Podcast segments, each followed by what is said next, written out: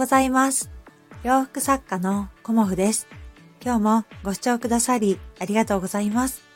コモフのおしゃべりブログでは40代以上の女性の方に向けてお洋服のことを中心にお話しさせていただいています。うーん、なんか少しね、お休みを配信ね、させていただいていました。うん。で、あの、年明けね、私、あの、新年にご挨拶させていただいて、で、3日までね、ちょっと、あの、お仕事を一生懸命やって、で、4日からね、あの、昨日まで実家で、あの、のんびりしてきました。うん。で、あの、オーダーのね、お客様も、あの、年明けね、ゆっくりでいいですよっていう感じで、あの、ありがたいことにね、あの、お気遣いいただいていたので、ちょっと甘えさせていただいて、えーっとね、年始にね、あの、実家に帰るっていうのは、もうね、7年ぶりぐらいでした。うん。このね、丸7年、あの、帰れてなくて、まあ、あの、別のね、時期に年に1回ぐらいは私帰れてたりしてたんですけど、それでもね、あの、やっぱり、両親もね、だんだん年老いてきますし、お正月ね、寂しい思いをさせているなっていうのは、あの、すごく感じていたので、7年ぶりにね、やっと帰ることができました。うん。まあ、なんで帰れなかったかっていうと、まあ、あのーお正月はね、あのー1日2日、31日から1日2日と、あの、主人の実家で過ごすっていう感じでね、ありがたいことにね、あの、お姑さんがいろいろおもてなしをしてくださるので、まあ、あの、甘えさせていただいてっていうのもあって、まあ、主人長男なのでね、うん、そういうのもあって、主人が実家で過ごしたいっていうような感じなので、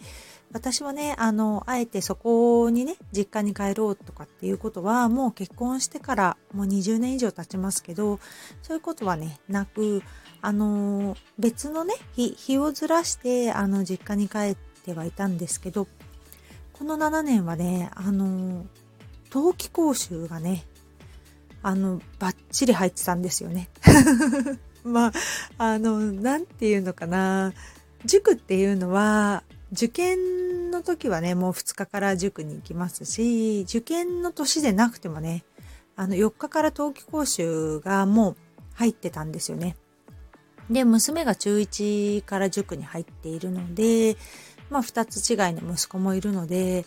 もうね、塾生活がね、すごい長かったんですよね。で、あの塾をね、休ませるっていうことは私はしていなかったので、まあ子供たちの予定に合わせてね、だいたい年末は31日まで塾があって、で、まあ早いと2日からっていう感じの年もあれば、まあ学年がね、あの、下の時は4日からっていうようなスケジュールだったので、とてもね、あの、実家に帰るということはできなかったんですけど、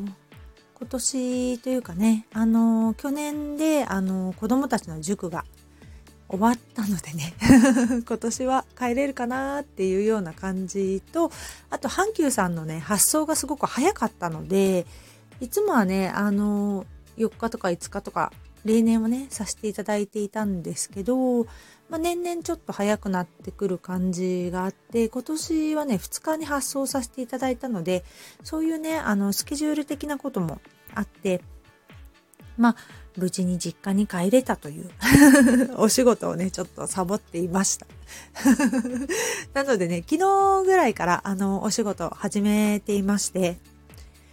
まあ、新年なのでね、今日はね、あの、知らないことは教えてもらおうっていうようなお話をしようかなっていうふうに思います。うん。やっぱり新年ね、年が明けると、私はこういうことをやってみたいとか、目標を立てる方も多いし、あの、目標をね、あの、に向かって頑張ろうっていう気持ち新たになりますよね。うん。で、そういう時に、あの、やっぱり自分一人ではね、あの、わからないことって結構あると思うんですよね。この目標を達成するために、あの、まあ、闇雲に行くっていう方もいらっしゃるとは思うんですけど、私は目標を立てたら、あの、具体的な数字の目標も立てますし、あの、そうですね。大まかな達成するあのイメージも作ります。うん。その中で自分一人でね、あの考えていく中で、わからないことって結構あると思うんですよね。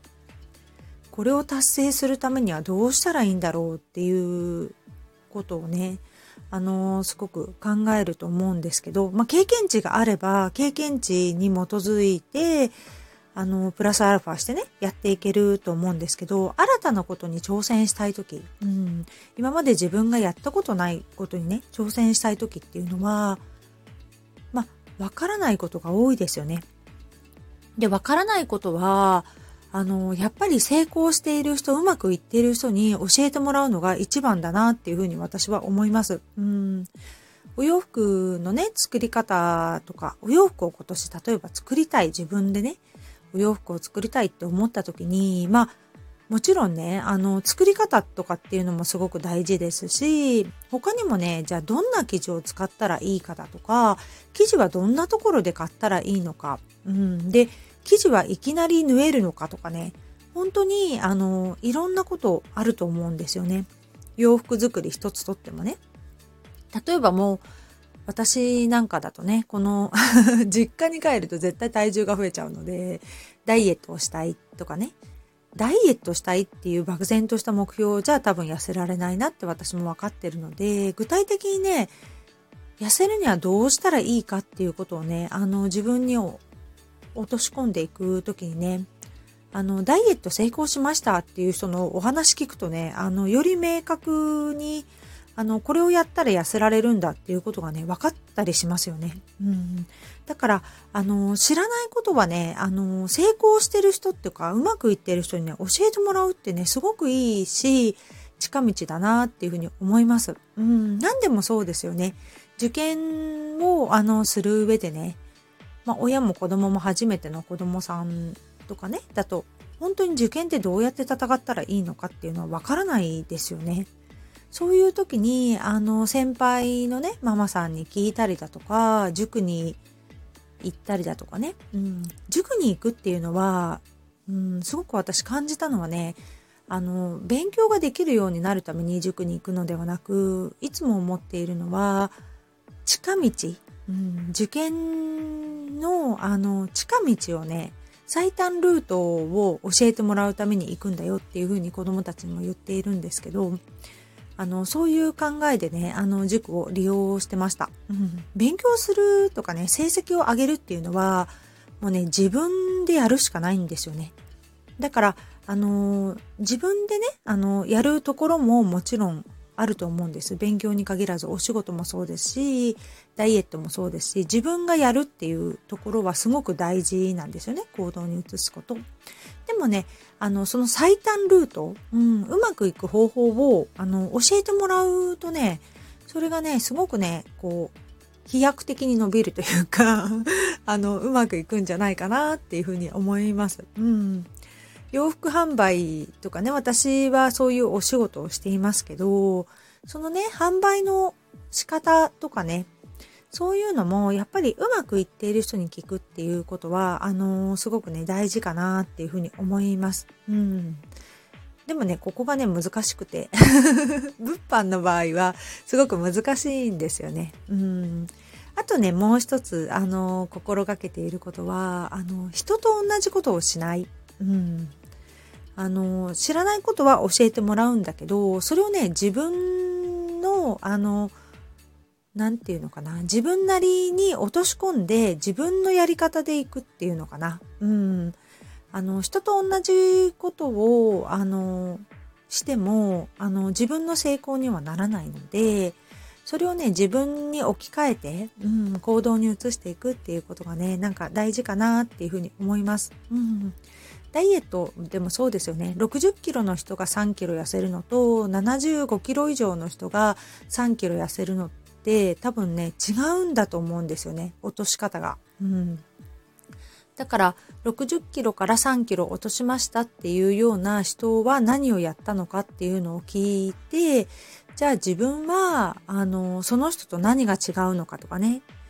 自分がそれだけ体重が増えてしまったのは何なのかとかね、そういうあの違いもあの考えながら、うん、じゃあ自分は何やるかっていうね、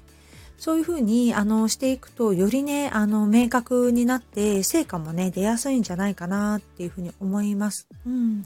だからわからないわからないっていうようなことってねすごいいっぱいあると思うんですよね。うんこの使い方がわからないとかね。うん。スマホ一つとってもそうですよね。わからないわからないっていうような感じで言って、スマホはもう使いこなせないっていう方と、あ、わからないからやり方を教えてって言って、あの、やり方を覚えていく人。うん。そうすると全くもう違う、ね、あの、成果というか、違う世界がまた広がるんじゃないかなっていうふうに思います。うん。そんな感じでね、あの、まあ私はね、いつもお洋服に置き換えますけど、お洋服もね、一つとってもどうやって選んでいいかわからない。うん。わからないっていうことは、が知れただけでもすごくいいと思うんですよね。わからないっていうことを知れた。うん。じゃあわからないっていうことを知れたらね、どうするかっていうと、わかる人に教えてもらったらいいんじゃないかなって思います。うん。自分のね、あの、こうなりたいっていう、こんな風に着てる人と同じような感じのイメージで着たいっていう人がいたら、その人にね、あの、教えてもらう。うん。あの、どんなところでお洋服買ってるの？とか、どういう風な感じでね、あの、選んでいるの？とかね、あの、色合わせとかもね、あの、どんな風に考えてるの？とか、まあ、あの人それぞれね、あの気になるところは違うと思うので、まずはね、あの、みんなそんななんていうのかな、気軽に教えてくれると思うんですよね。うん、だからね、あの、聞きやすい人に教えてもらう。それがね、まず、あの、第一歩かなって私は思って、あとは素直に受け入れることかな。うん、それをね、あの、すると、あの、日々のね、あの生活も変わってくるんじゃないかなっていうふうに思います。うん、こんな感じで 今日もね、私はあの目標を立てながら、あのお仕事頑張っていこうと思います。今日もご視聴くださりありがとうございました。洋服作家コモフ小森屋隆子でした。ありがとうございました。